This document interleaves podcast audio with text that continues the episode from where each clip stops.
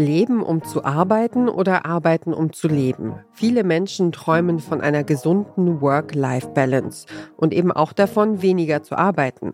Eine Methode, um dahin zu kommen, ist die Vier-Tage-Woche. Die Unternehmerinnen Maria Lorenz Bokelberg und Frieda Morische haben sich mit ihrem Team auf den Weg gemacht. Und dann gab es einen Punkt, und ich glaube, vielleicht weißt du das besser, an mir ist so, als wäre das so vor anderthalb, zwei Jahren gewesen. Da habe ich dich besucht und wir sind gemeinsam äh, haben wir so ein, ein Strategiewochenende auf Helgoland gemacht ja. und saßen im Café auf der Düne, die noch kleinere äh, Schwesterinsel von Helgoland, wo ein ganz kleiner Flughafen ist, der ein niedliches Café hat mit einem sehr lustigen Kellner und haben da beide einen Eiskaffee getrunken. Und ich habe zu dir gesagt, weißt du was, ich glaube, es ist Zeit, wir machen das jetzt. Ja. Und ich weiß noch, dass ich damals so toll fand, dass du kurz überlegt hast und dann gesagt hast, ja, stimmt.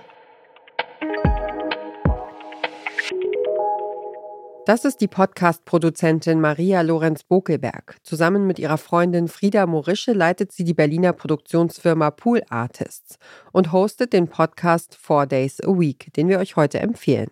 Ihr hört den Podcast-Podcast von Detektor FM. Frieda und Maria haben es gewagt und zum 1. Mai 2023 die Viertagewoche eingeführt. Und klar, wenn man hauptberuflich Podcasts produziert, bietet es sich doch an, von den Schritten dieser Transformation in einem Podcast zu erzählen. Bevor der ganze Laden auf den Kopf gestellt wird, geht es für Frieda Morische aber erstmal um das Warum. Tatsächlich einer meiner Lieblingsgründe, den du immer angebracht hast, ist, dass wir eine Firma sein wollen, die auch Leuten ermöglicht, bei uns zu arbeiten, die keine fünf Tage, 40 Stunden Woche machen können, aus verschiedenen Gründen, weil sie Kinder haben, weil sie Verpflichtungen haben innerhalb der Familie und weil wir, weil es uns wichtig ist, tolle Leute einzustellen, die halt aber aus allen möglichen Situationen kommen können und da ein, eine größere Diversität in der Firma zu schaffen.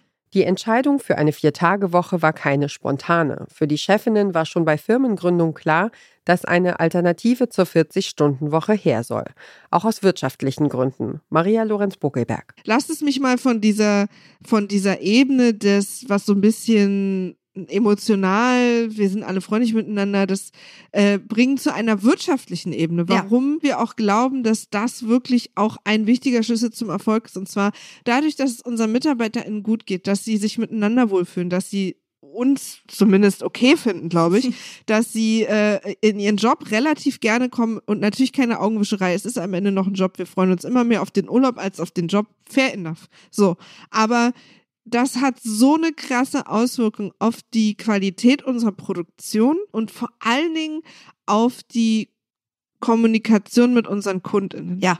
Wenn die Leute gut drauf sind, dann geht das auf unsere Kundinnen über, dann geht es auf die Projekte über, weil man dann doch irgendwie noch leidenschaftlich da, dabei ist, weil man sich dann vielleicht noch mal einen, einen Gedanken mehr macht und nicht nur das Minimum macht, weil man eh einfach nur nach Hause will.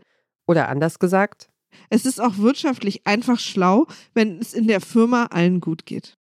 Weniger arbeiten bei gleichbleibendem Lohn. Wie geht man so ein großes Projekt richtig an? Wie nutzen MitarbeiterInnen so einen zusätzlichen Tag? Und wie weit driften eigentlich Erwartungen und Realität im neuen Arbeitsalltag auseinander? Darum geht es im Podcast zur Viertagewoche. In Four Days a Week teilen Frieda Morische, Maria Lorenz Bokelberg und die anderen Pool Artists jede Woche ihre Erfahrungen mit dem New Work Modell. Weil vieles von dem, was sie erzählen, Learning by Doing Charakter hat, bekommen HörerInnen das Gefühl, mittendrin und live dabei zu sein.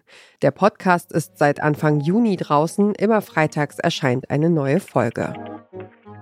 Und wer diesen Podcast hört, ist Fridays in Love und kommt montags total easy aus dem Bett. Das war unsere Podcast-Empfehlung für heute. Um keine Folge zu verpassen, folgt dem Podcast-Podcast von Detektor FM auf Lekton, Overcast, TuneIn, Radio Player oder Downcast. Wenn ihr eine Podcast-Empfehlung habt, die ihr mit der Welt teilen wollt, schreibt uns einfach eine Mail an podcastpodcast.detektor.fm. Dieser Tipp kam von Sebastian Bondrea, Redaktion Joanna Voss, Produktion Tim Schmutzler und ich bin Ina Lebedjew. Morgen empfehlen wir euch den Podcast Rabe und Kampf. Wir hören uns.